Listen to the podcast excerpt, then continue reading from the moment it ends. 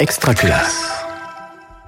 Comment aborder à l'école les sujets délicats euh, ou les événements dramatiques dont, l'actualité est parfois saturée? La crise ukrainienne en ce moment évidemment, euh, la crise sanitaire dont on n'est pas encore totalement sorti, et, bien d'autres qui peuvent surgir euh, régulièrement. Les, enfants pardon, reçoivent plus ou moins les échos. On va se demander comment accueillir leurs émotions face à ces événements. Pourquoi est-ce important que l'école puisse le faire? En même temps, comment ne pas générer plus d'anxiété encore, notamment chez les plus jeunes, pour faire véritablement quelque chose de ces émotions? Oui, ces questions, elles ont ressurgi avec le conflit entre l'Ukraine et la Russie, qui a été très largement médiatisé. Mais ça nous rappelle aussi que écouter les élèves, leur donner un espace d'expression de leurs émotions, instaurer un climat de confiance, tout ça, c'est un travail de fond qui se construit au quotidien dans les classes. Et pour répondre à ces interrogations et surtout à, à, toutes celles de nos auditrices et de nos auditeurs, nous accueillons aujourd'hui Nadège Le Tessier, Marie-Noël Clément et Delphine Solière. Nadège Tessier, bonjour. Bonjour. Alors, vous êtes régulatrice scolaire, enseignante, euh, ancienne enseignante en SECPA et notamment autrice d'un parcours magistère sur les émotions. C'est bien ça. Marie-Noël Clément, bonjour. Bonjour. Alors, vous êtes pédopsychiatre, euh, cofondatrice de l'association 36912 avec Serge Tisseron et notamment autrice d'un livre euh, intitulé Comment te dire? C'est ça. Et Delphine Solière, bonjour. Bonjour. Vous êtes rédactrice en chef et directrice des magazines pour les moins de 12 ans chez Bayard. Exactement. Alors pour entrer dans l'émission, je vous propose qu'on donne, euh, qu'on commence par donner la parole aux, aux, enfants, ou plutôt, plutôt la lettre aux enfants avec euh, les mots d'une jeune lectrice que, que vous avez eu la gentillesse de nous apporter, euh, Delphine Solière. Donc je lis, c'est Stella qui écrit à Astrapi, qui dit Salut Astrapi, je m'appelle Stella. En ce moment, tout le monde parle de la guerre entre la Russie et l'Ukraine. Mes parents, à la télé, au collège, ça me fait peur, je ne veux pas mourir et les gens disent qu'il va y avoir la troisième guerre mondiale. J'aime pas la guerre, j'ai peur, j'y pense tout le temps. S'il te plaît, aide-moi. Alors, Stella, elle donne pas, donne pas son âge dans, sa lettre, mais on imagine assez bien une enfant de cycle, de cycle 2. Et, tout est dans ces mots, hein, la place des médias, le rôle dans l'école, de la famille, les angoisses et la peur. Pour commencer, peut-être Marie-Noël Clément à comprendre en quoi l'accueil des émotions est, primordial. Vous pourriez nous en dire quelques mots en tant que pédopsychiatre nous expliciter euh, quels sont les effets de ces images et de l'actualité sur les, sur les plus jeunes de 3 à 12 ans bah, Écoutez, c'est vrai que devant des événements aussi importants que ceux qui sont en train de se dérouler en ce moment, il y a un afflux d'informations euh, dans les familles. Euh, tout le monde s'inquiète, tout le monde a envie de s'informer. On ouvre la télévision, on allume la télévision, on ouvre les journaux, etc. Donc les plus jeunes sont évidemment pris dans ce, dans ce flot, dans ce flux. Euh, et puis, il y a aussi les cours de récréation où s'échangent beaucoup de choses. Euh, et puis, des informations dans les cours de récréation qui sont parfois un peu dérégulées. Hein, C'est-à-dire, euh, les enfants euh, rapportent ce qu'ils ont entendu chez eux, ce qu'ils ont plus ou moins bien compris. Euh, ils essayent d'être le plus spectaculaire possible pour certains. Donc, tout ça génère beaucoup d'inquiétudes. Et il faut, bien sûr, des paroles d'adultes pour venir un petit peu structurer, apaiser, rassurer c'est là où bah, la famille, les parents, mais aussi l'école et les enseignants ont leur rôle à jouer, bien sûr. Et Delphine Solière, c'est vous qui nous avez apporté ces, mots d'enfants qui ont été envoyés à Astrapi, là, qui est comme un, petit personnage un peu rassurant auquel on, peut s'adresser. Euh, vous avez aussi un, rôle, finalement, euh, en tant qu'éditeur jeunesse oui, on a tendance entre nous à, à nous rappeler euh, qu'on a une mission. On est aussi un tiers-lieu éducatif. Il y a l'école, il y a la famille, et puis il y a aussi euh, un magazine avec qui on a une relation de confiance euh, dont on est euh, un peu le grand frère ou la grande sœur ou, le, le, grand copain à qui on peut se confier.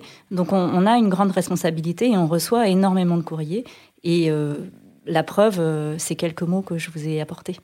Justement, pour rester sur, cet élément avec vous, Delphine, peut-être, il me semble que pour, pour vos publications autour de la, graine de la guerre pardon, en Ukraine, vous avez recueilli dans la cour, vous êtes allé un petit peu écouter euh, les mots d'enfants, c'est bien ça? Est-ce que vous pourriez en, en, dire plus sur, le, sur ce process euh, particulièrement intéressant pour le coup? Alors c'est vrai que pour nous, euh, l'école est un lieu de rencontre avec les enfants qui est important. Déjà, quand on va dans une classe ou une école, on rencontre beaucoup d'enfants. On a un lieu d'observation très intéressant sur les relations entre eux, sur les jeux de cours de récré, sur les mots qu'ils utilisent. Vous voyez, ça nous donne vraiment un, un curseur et très vite, euh, on a eu euh, cette, euh, cette nécessité d'aller écouter ce qui allait se, se dire ou ne pas se dire, d'ailleurs, dans des cours de récré, euh, école maternelle, primaire, et euh, mes collègues de CAPI aussi sont allés en collège, rencontrer des jeunes et euh, les écouter et échanger avec eux cette question-là. Et donc, on a vu très vite que les mots allaient arriver. En fait, on a vu très vite la question de l'Ukraine, la question de la guerre, exactement ce que vous disiez, Marie-Noël, des choses qui nous ont paru tout de suite assez, assez étonnantes, des angoisses qui surgissaient, et des jeux aussi, alors maternels surtout. On a vu des enfants jouer au grand méchant Poutine.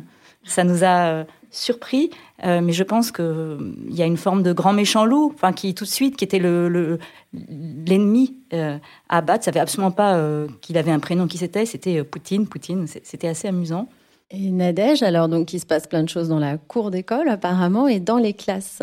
comment comment ça se passe? Et peut-être dites-nous juste régulatrice scolaire. Tout le monde n'est peut-être pas au courant de ce que c'est. Alors j'interviens auprès d'équipes pour les accompagner dans la, pour les accompagner dans la gestion en fait euh, de leur classe, quand il y a des enfants qui ont des, enfin, des problèmes de comportement, quand il y a des conflits, euh, ça peut être euh, entre enfants enseignants, mais aussi direction enseignant. Enfin, bon, j'interviens pour finalement réguler, enfin, amener l'harmonie un peu plus dans, dans, les classes et permettre à chacun de travailler au mieux. D'accord. Voilà. Qu'est-ce que vous avez pu un peu entendre, constater? Qu'est-ce que les collègues vous ont dit? Alors, en fait, au départ, effectivement, il y a eu euh, beaucoup de, comment dirais-je, euh, de choses qui ont été dites, euh, extrapolées, c'était vraiment grandiloquent, enfin, etc. Et puis aujourd'hui, je constate qu'il y a vraiment un retour à la normale. Les enfants ont besoin, aujourd'hui, le cadre classe les rassure, c'est-à-dire qu'ils sont au travail. Et dans le même temps, je pense que ça va être le sujet, on en parlera tout à l'heure, sur l'importance finalement d'accueillir les émotions des enfants qui en ont besoin pour pouvoir, pour leur permettre de se mettre au travail, parce qu'on sait très bien à quel point euh, les émotions sont liées à la cognition et euh, interfèrent sans cesse. Et on peut avoir des enfants qui sont en empêchement de penser, ou certains encore qui peuvent être, euh, surtout les enfants qui ont une grande sensibilité, qui peuvent avoir des comportements particuliers, en tout cas étonnants, mais qui sont dus, je pense, à des angoisses ou à des peurs, mais pas forcément identifiés tout de suite comme cela. Marie-Noël Clément, euh, là, on parle effectivement de, la crise euh, ukrainienne qui est le, moment actuel, mais ça peut concerner bien d'autres moments, d'autres événements aussi euh, qui peuvent toucher les, enfants à différents niveaux. Oui, oui, bien sûr. Et depuis quelques années, c'est vrai qu'il y a eu quand même une succession d'événements difficiles. Hein. Euh, la question de, enfin, la période des attentats, la pandémie, évidemment, euh, et puis tout ça sur fond d'urgence climatique. Donc c'est vrai que les enfants d'aujourd'hui sont quand même soumis à un climat tout à fait particulier au niveau de l'actualité. C'est beaucoup de, c'est beaucoup d'inquiétudes. Et en même temps, euh, voilà, cette inquiétude, on peut aussi en faire quelque chose. C'est ça qui est peut-être, voilà, on va sûrement voir ça euh, aujourd'hui, mais ce qu'on pourrait se demander euh, aussi, en tout cas de, la part des enseignants, c'est quelle part faire entre l'apport d'informations pour éclairer une crise telle que celle qu'on est en train de vivre en ce moment autour de l'Ukraine et l'accueil des émotions selon les enseignants, on peut se dire que bon bah j'apporte des informations factuelles et ça va déjà rassurer les élèves parce qu'ils ont quelque chose à quoi s'accrocher. Mais où, mettre le curseur entre apport d'informations et, et, recueil, gestion des émotions? Peut-être euh, peut-être Marie Marie Noël encore pour le coup. Oui, euh, je crois que le premier temps c'est vraiment l'accueil des émotions.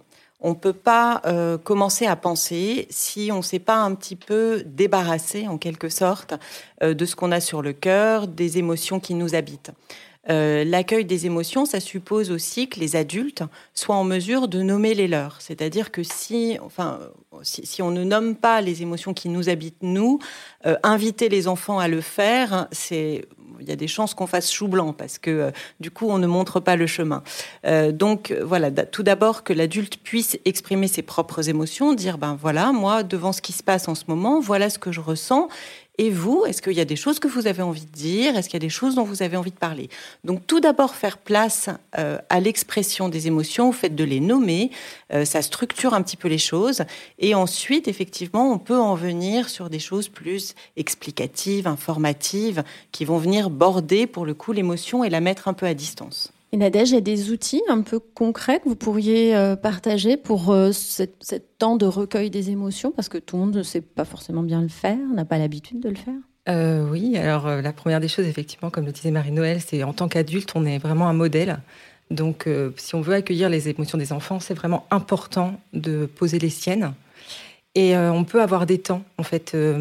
et puis, tous les enfants ne vont pas avoir les mêmes besoins. Donc, ça aussi, je pense que même dans le recueil, au niveau de l'information, on peut aussi essayer d'imaginer travailler en équipe pour avoir des peut-être un enseignant qui va être plus sur rassurer les enfants en leur donnant des, choses factuelles, euh, d'autres qui vont peut-être être plus sur l'accueil des émotions pour des enfants plus fragiles. Et là, on peut faire des groupes de parole avec un bâton de parole. On peut euh, amener aussi à faire des petits jeux de théâtre parce que les émotions peuvent s'exprimer aussi euh, par le théâtre, par le corps, passer par le corps, parce que tous les enfants ne savent pas nommer leurs émotions. Donc c'est déjà où ça se situe dans mon corps, et puis l'adulte va aider à nommer. Et puis, euh, de la même façon que accueillir, euh, savoir en tant qu'enseignant qu'une émotion, finalement, elle cache un besoin. Et euh, ce besoin de l'enfant, après, on en parlera peut-être sur des outils pour accompagner, en tout cas. Mais, mais en voilà certains. Mais ça peut être aussi écrire des chansons, du rap. Accueillir une émotion, elle peut se faire de différentes façons. J'allais, proposer qu'on, qu'on, aille justement sur ce terrain du, faire quelque chose avec ses émotions. Hélène, je crois qu'on a un autre mot d'enfant à, partager? Oui, alors euh, c'est euh, un enfant qui a pris un peu le taureau par les cornes, j'ai envie de dire, euh, qui donc a écrit à Astrapi, lui aussi. mais pas que Astrapi, lui, ce qu'il veut, c'est écrire au président. Et il nous dit, donc c'est Joseph, il a 7 ans et demi, et il nous dit, avec ma copine Salomé, qui lit aussi Astrapi, on a fait un sondage, tout le monde dans notre classe de CE1 veut la paix. Et nota bene, est-ce que vous pourrez mettre ce mot et ma photo dans le prochain numéro? Merci beaucoup. Ce que je trouve très mignon, il perd pas le nord quand même, Joseph. Mais euh, ce qui est sympa, c'est que ça veut dire que ben, dans sa classe, il a, alors je ne sais pas si c'est son initiative, on a l'impression que oui. Il s'est dit bon, je, on va en parler collectivement, on va faire un sondage, on va, et puis on va essayer de transformer euh, nos idées en une action. Alors euh, c'est chouette ça, Nadège? Ah oui, ça c'est, bah, je trouve finalement, les émotions, elles amènent une action. Enfin, chaque chose et, euh, se sentir, sentir qu'on peut agir sur quelque chose, ça rassure. Et quelque part, euh, oui, on peut organiser plein de choses et, c'est extraordinaire que ça soit un petit garçon qui soit l'initiative. Et je pense qu'on peut-être en tant qu'enseignant, là, ça me donne des idées à se dire, mais oui, si peut-être on a interrogé pour les grandes classes, euh, aller vers un engagement, voilà, s'engager pour quelque chose, aller voir des artistes engagés, aller voir voilà et puis pour des plus petits peut-être se dire bon bah comment on pourrait faire pour que dans la classe euh, par exemple les enfants qui ont peur ou qui sont tristes qu'est-ce qu'on peut organiser? Je sais que j'ai vu des exemples où il y a des bancs qui sont mis dans des écoles colorées quand on veut parler quand on se sent seul. Et, euh, oui agir c'est vraiment euh, c'est vraiment important pour les enfants. Alors je vais juste faire un, petit contrepoint qui vient d'une question qui nous est posée euh, d'une personne qui vraisemblablement euh, est un petit peu agacée par, par l'entrée, par les émotions, qui trouve que c'est un peu trop. Elle dit euh, Ne pourrait-on pas plutôt écouter leurs réflexions, répondre à leurs interrogations, recueillir leurs craintes, plutôt que d'utiliser ce jargon de accueillir les émotions? Mettre ces questions sur le terrain exclusif de la gestion des émotions me paraît très réducteur. Et donc c'est quelqu'un qui vit aux États-Unis apparemment et qui voit un petit peu les écueils d'une approche qu'elle qu'elle ressent de cette façon elle dit, elle dit pas sûr que l'on progresse beaucoup en s'y intéressant, surtout sur un tel sujet. Alors c'est bien, ça nous met un petit peu de poil à gratter dans cette conversation, Marie-Noël Clément. Alors, euh, c'est ce que je disais précédemment, c'est-à-dire que euh, euh, donner de l'information, donner des explications, si on n'a pas d'abord un petit peu dégagé le terrain de l'émotion, ça prend pas, quoi. C'est-à-dire que l'enfant est pas prêt à recevoir ça. Il, il arrive à l'école, il a appris qu'il y a une guerre en Ukraine ou il a appris qu'il y a eu des attentats la veille. Euh, il, il est bouleversé, comme nous le sommes tous. Et ça, il faut que ça trouve à s'exprimer quelque part. Alors il y a, y a plein d'endroits, l'école n'est évidemment pas le seul endroit, mais ça en fait partie quand même. Il ne s'agit pas non plus de transformer l'école euh, en, en, thérapie de groupe, etc. C'est pas de ça dont il s'agit. Mais en tout cas, qui est cette place qui soit faite avant qu'on aborde le champ de la réflexion. C'est valable aussi, euh, vous citiez tout à l'heure le fait que je suis membre fondateur de, l'association 36912 Apprivoiser les écrans et grandir. C'est une association où on s'occupe euh, de, des effets des images sur les enfants, des effets des écrans. Euh, devant les spectacles d'images qui sont un peu malmenants, euh, que peuvent voir les enfants à l'occasion, euh, voilà, et même de façon assez courante, la première chose, c'est pas qu'est-ce que tu as compris, c'est qu'est-ce que ça te fait. Et ensuite, on, peut parler de, effectivement, quel est le contenu, qu'est-ce qu'on a compris, comment on peut mettre en sens, etc. Mais ça, ça prend pas si on est trop bouleversé, si on est sur le qui-vive. Voilà. Nadège, vous souhaitez réagir? Oui, je souhaitais réagir euh, pour euh, apporter un, complément et se dire, euh, dire à, ce collègue ou cette personne que l'un n'empêche pas l'autre, en fait. Et ça ne veut pas dire que enfin accueillir les émotions, ça va pas durer toute une matinée, ça va pas durer toute une journée. C'est quelque part on rentre en classe, ça dure quelques secondes, mais bien sûr qu'on va aller dans l'explication, bien sûr qu'on va aller nuancer les propos qu'on entend, qu'on va aller voir plus loin. C'est pas euh, donc je pense qu'on on ne doit pas être dans cette dualité opposer l'un et l'autre et je pense que c'est amené donc euh, bah, c'est pertinent en tout cas cette remarque en tout cas amène cette réflexion-là et de se dire attention, on parle des émotions, mais bien sûr qu'il y a tout le reste. Voilà, donc euh, je souhaitais juste réagir. Alors, on a quelqu'un en live qui nous pose la question sous la bannière Festival Actu, qui nous dit bonjour, qui nous remercie pour ce live, et qui dit surtout en Moselle-Est, un événement existe qui donne la parole aux jeunes, qui nous livrent souvent leurs émotions sur l'actualité à travers un film. Alors, une remarque qui nous permet de voir que comment les, on peut faire quelque chose avec les élèves de leurs émotions, comment ils peuvent en faire quelque chose. Et ce qui me permet de rebondir euh, sur euh, autour de vos publications, Delphine Solière, sur euh, comment elles sont travaillées, comment comment comment elles sont elles sont mises en place avec les enseignants, comment elles sont utilisées dans, dans les écoles. Vous avez des éléments à ce sujet? Bah, finalement, on est comme tout un chacun. On est d'abord effectivement submergé par, euh, par ce qui se passe. En plus, nous, en tant que journalistes, on a un regard particulier sur, la, sur ce qui se passe dans le monde et sur l'information. Donc, on a eu besoin assez vite de se dire il faut que nous aidions les enfants, les enseignants, les parents, les familles à, mettre un peu de raison. Une fois que euh, effectivement le, choc passé, comprendre ce qui se passe. D'abord parce que comprendre, euh, ça permet de prendre de la distance, ça permet donc certainement de faire baisser une part du niveau d'anxiété. Ça permet aussi de donner un petit sentiment de maîtrise aussi euh, sur la vie. Et puis ça permet de comprendre pourquoi ça se passe à ce moment-là. Donc effectivement, on a choisi nous de réagir assez vite parce qu'on ne peut pas le faire dans nos publications en proposant sur Internet à destination de tout le monde, différents outils de compréhension. Et je peux vous dire c'était pas évident parce qu'on n'est pas des spécialistes des géopolitiques, mais néanmoins, il fallait qu'on soit absolument impeccable, surtout quand on fait une carte pour des enfants, quand on veut montrer, comme on l'a fait avec ImageDoc, euh, des cartes successives pour montrer ce qui, ce qui s'est passé en Ukraine depuis euh, le début des années 90. Et là, on a travaillé pendant quasiment 24 heures pour être sûr de trouver les mots justes, parce que le mot juste, c'est ce qui permet euh, de perdre le moins de temps possible et qui permet ensuite à ceux qui utilisent les outils, et si ce sont des enseignants, d'avoir un dialogue euh, autour de la réflexion de ce qui se passe. Nadège, les enseignants, ils ont besoin de support, ils ont besoin d'outils. Euh, qu'est-ce qu'on peut leur, leur proposer pour aller plus loin une fois que les émotions sont posées Qu'est-ce qu'on qu'est-ce qu'on fait avec ça? Moi, je pense qu'un enseignant est toujours en recherche d'outils il passe énormément de temps à chercher et même à ne pas réutiliser des choses qu'il fait d'une année sur l'autre, non, parce que voilà, c'est un chercheur. Et euh, un, un, enfant, quand il a des difficultés à travailler, on le voit pas bien, on peut lui proposer de dessiner, de proposer, enfin de de, de prendre des, des petits smileys qui existent avec euh, toutes ces émotions mises en mots et de les mettre, d'aller le coller au fond de la classe, d'avoir un espace spécifique, et ça lui permet de revenir. Il y a des petits outils comme ça, et aborder la guerre aussi dans la réflexion, j'ai vu des outils enfin, qui sont très très intéressants euh, à aborder par l'art. Parce que ça amène quelque chose, donc il y a Banksy, il y en a d'autres, il y a Sani, je crois, c'est une, c'est une afghane, enfin, et on peut aussi aborder les conflits autrement.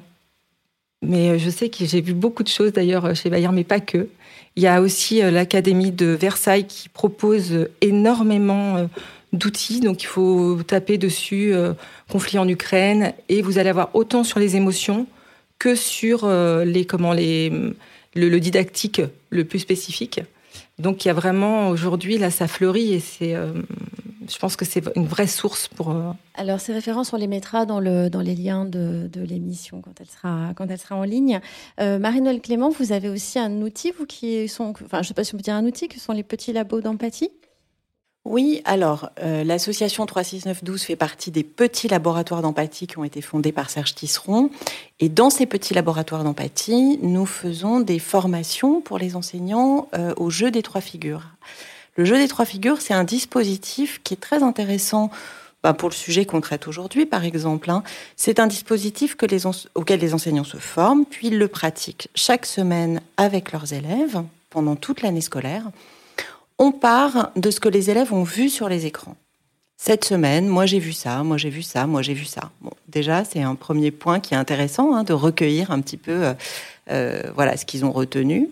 Et à partir de là, on choisit une scène qu'ils ont vue sur les écrans. Ils votent pour savoir laquelle ils choisissent. Et ensuite, on va décontextualiser cette scène et on va leur proposer de construire leur propre scénario à partir de, du squelette, de, du sujet, de la thématique. Et ensuite, ils vont pouvoir jouer cette scène euh, en la jouant successivement plusieurs fois et en jouant successivement tous les personnages. C'est-à-dire, c'est l'idée d'apprendre à se mettre à la place de l'autre.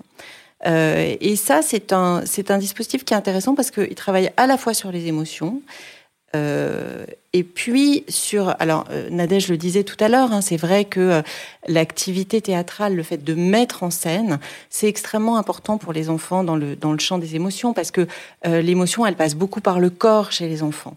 Donc pouvoir effectivement bouger, incarner, etc. c'est vraiment un support intéressant. Euh, et puis, euh, voilà, la construction du petit scénario les amène aussi dans quelque chose de, euh, qui leur permet de prendre de la distance par rapport aux images qu'ils ont vues, de se réapproprier les choses et d'amener le scénario, s'ils ont envie, vers quelque chose de complètement différent. Ils peuvent partir d'une scène qu'ils ont vue au journal télévisé sur la guerre en Ukraine et construire leur propre scénario et le faire évoluer d'une façon qui leur convient.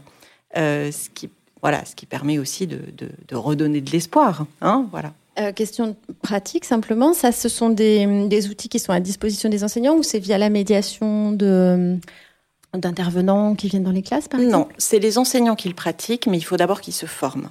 Voilà, ça, ça nécessite d'être formé. On entre dans, effectivement dans la troisième partie de l'émission et on va passer par les mots de, de Méline qui a 9 ans et qui nous dit ma famille va peut-être héberger une maman et son et son et ses enfants ukrainiens. J'aimerais bien s'il te plaît que tu fasses un strapi pour avoir des conseils et pour apprendre un peu la langue. Merci beaucoup et elle nous dit qu'elle est qu'elle est en CM1. Donc à travers ces mots de Méline, c'est vrai qu'on va se demander un petit peu plus précisément comment tenir compte de l'environnement familial, d'une manière générale de, de, de la, la, coéducation. Euh, Delphine Solière, est-ce que ce sont des, des éléments qui peuvent faire l'objet de publications particulières chez Bayard? Alors, on est vraiment sur ces questions-là aujourd'hui. D'abord, euh, comme je vous le disais tout à l'heure, se mettre dans l'action, ça, ça sécurise et ça donne un but. Ça donne aussi effectivement de l'espoir. Ça nous donne un rôle, un rôle positif. Donc, c'est vrai que nous, on réfléchit, euh, pour tout vous dire, on aimerait bien arriver à faire un, un astrapi en ukrainien. Ça, ce serait vraiment notre objectif. Ah oui. Pour l'instant, euh, je ne sais pas si on y arrivera de cette manière-là. On a parlé avec différentes euh, associations humanitaires pour produire des contenus. On sait aussi qu'il y a des, des, des, choses qu'on avait faites euh, qui sont devenues des livres et qui ont été traduits en ukrainien. Donc ça aussi, on est en train d'essayer de, trouver euh, le droit d'autorisation parce que on ne peut pas publier des choses qui ont été faites par quelqu'un d'autre et en particulier une maison d'édition qui est à Mariupol. Donc évidemment, on n'a plus aucun contact avec eux. Euh, néanmoins, euh, on a aussi euh, sollicité des gens qui seraient capables de traduire des contenus. en fait, et c'est vraiment intéressant parce que dès qu'on dit ça aux enfants, et mes collègues d'Astrapi et d'Image Doc sont allés en début de semaine dans, des classes pour discuter ça. Ce serait quoi finalement le, langage pour accueillir quelqu'un? Ce serait quoi le, le, lexique de mots de minimum à avoir? Donc il y, a, a beaucoup de choses autour de l'accueil. bonjour, comment tu t'appelles, mais euh, beaucoup de choses aussi en disant les mathématiques, c'est difficile. Alors les mathématiques, il faudrait arriver à traduire, savoir comment ils apprennent les mathématiques. Mm. Alors, euh, alors euh, ça c'est ImageDoc, ils m'ont dit, bah, alors on leur a dit, bah oui, mais il y a aussi beaucoup de choses qui peuvent se faire au tableau, on peut aussi mimer, il y a aussi des, tout le langage corporel qui est important. Donc voilà, nous on réfléchit à ça. Euh, on, on, essaiera de se mettre au service aussi euh, des enseignants et on, on, est à l'écoute des besoins en fait. Là, on est en, dans cette période de recueil des besoins et des possibilités qu'on peut avoir. Euh, Nadège, il y a des classes là qui s'apprêtent ou même qui ont déjà accueilli euh, des enfants euh, réfugiés. Alors oui, elles s'apprêtent à accueillir. Il y a des écoles, les mairies qui appellent les écoles pour voilà. Donc de la même façon, il y a un vrai travail d'accompagnement pour la classe, travailler sur l'accueil de ces enfants qui vont arriver, euh, et ça, c'est tout nouveau, donc euh, c'est de l'adaptation. En ce moment, c'est qu'on est quand même dans des périodes de, de vraiment hyper adaptabilité, on va dire, pour les enseignants aussi. Et, et à réfléchir, il y a beaucoup de choses qui sont faites quand même autour pour les enfants non francophones donc des images, des choses qui sont qui existent avec des maîtres qui sont spécialisés pour accueillir ces enfants-là.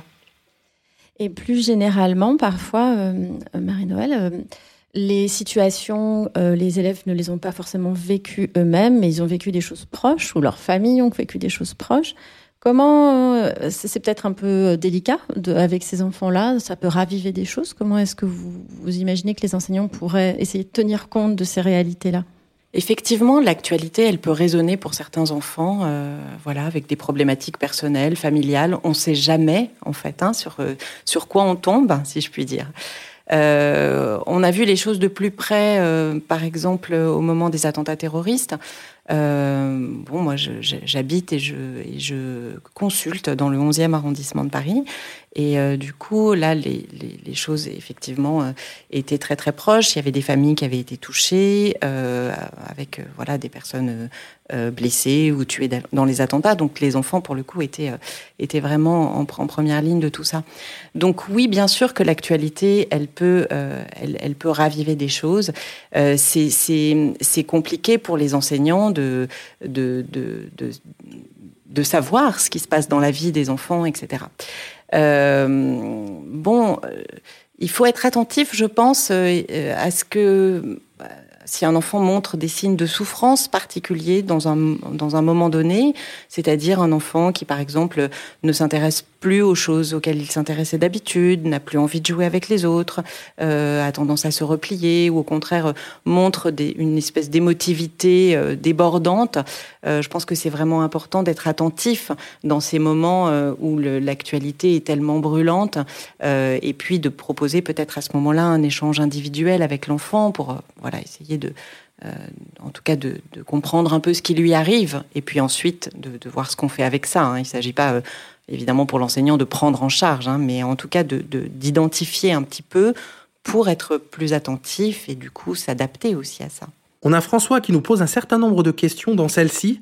Euh, Est-ce qu'un travail euh, en équipe entre CPE, enseignants, psychologues euh, est utile, voire nécessaire pour mieux appréhender euh, ce travail autour des émotions des élèves et Moi, je crois que la collaboration euh, elle est vraiment nécessaire. Enfin, les équipes en général, et je pense que c'est une occasion.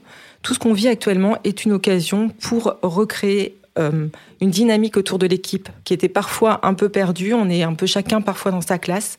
Et là, l'idée, c'est vraiment de faire avec ce qu'on est et d'aller chercher les ressources et de se dire, OK, on est en complémentarité. Et je pense qu'aujourd'hui, c'est, de mon point de vue, plus que nécessaire. On peut penser aussi que les enseignants, ça fait un peu quand même plus de deux ans que les choses sont compliquées pour eux. Ils en ont peut-être un petit peu assez aussi. Euh, voilà, il, peut être, il peut peut-être y avoir aussi de leur part, à un moment donné, euh, je, je, je, peux plus, là, je, j'assure plus. Euh. Ouais, c'est, c'est difficile. C'est difficile pour les enseignants dans les classes. Je les côtoie beaucoup. Il y a une vraie fatigue et en même temps, ils sont très présents, ils font de leur mieux. Mais là, vraiment, ça a été éprouvant sur les deux dernières années. Euh, Delphine, euh, vous nous aviez euh, dit quand on a préparé cette émission qu'il y a aussi des parents qui ne souhaitent pas qu'on parle de ces questions-là, qui trouvent que ça n'a pas sa place. Alors, vous, dans, vos médias, dans vos magazines pour enfants, mais aussi dans l'école, parfois, on estime que c'est ils sont trop petits.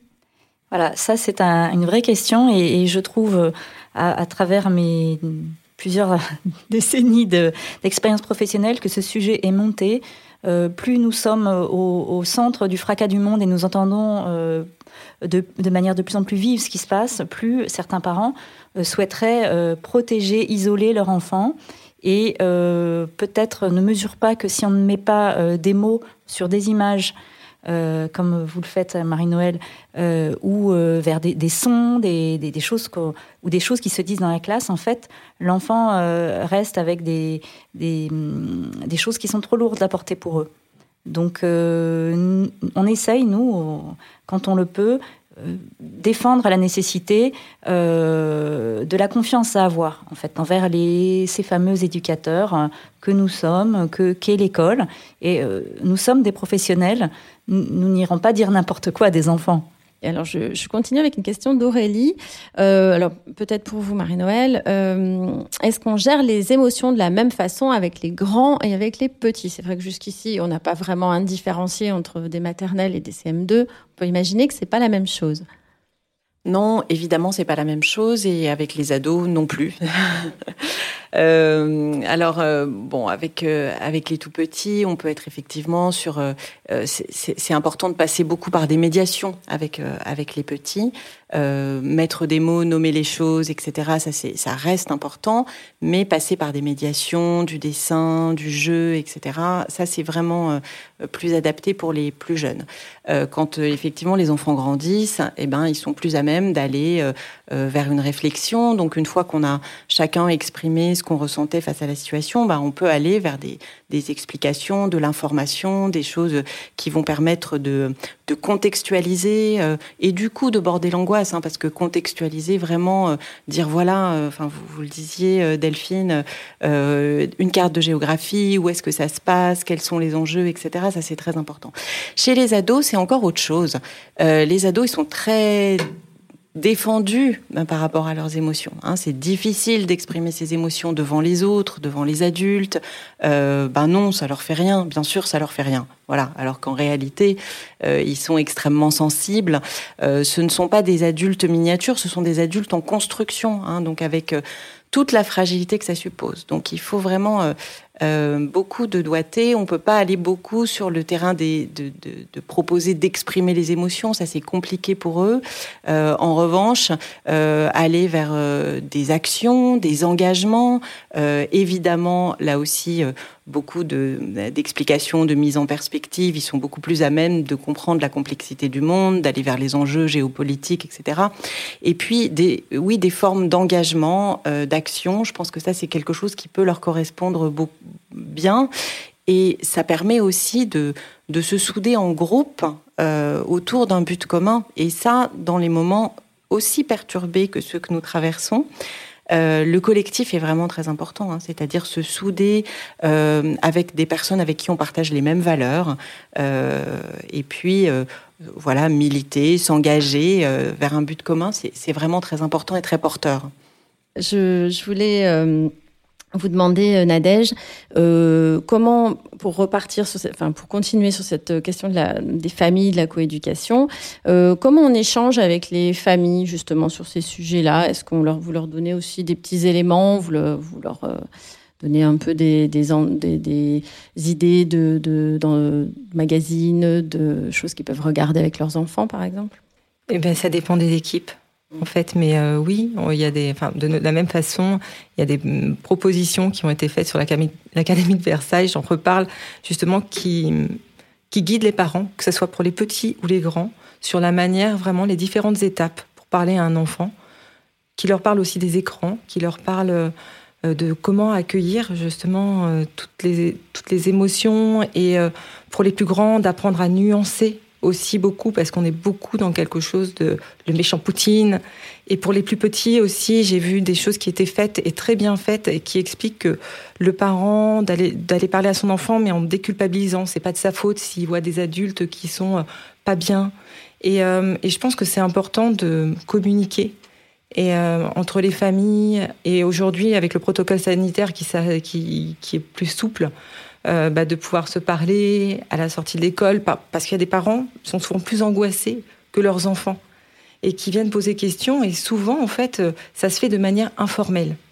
Donc, où les parents viennent et où les enseignants répondent, prennent le temps de les accompagner. Il y a des enfants, peut-être même qui, ça peut être surprenant, mais qui n'en ont pas du tout entendu parler finalement, non, dans les classes? Tout est possible.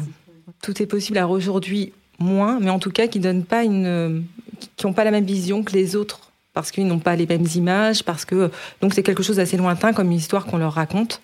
Donc oui, il y a quelques enfants qui peuvent être encore dans, dans cette dimension-là. Alors je vous propose, parce qu'on arrive euh, sur la, sur la fin de cette émission, euh, un temps d'inspiration. Donc on vous a demandé à chacune une, une référence euh, qui peut être vraiment de, tous ordres que vous aimeriez partager avec nous. Je commence avec vous, Delphine.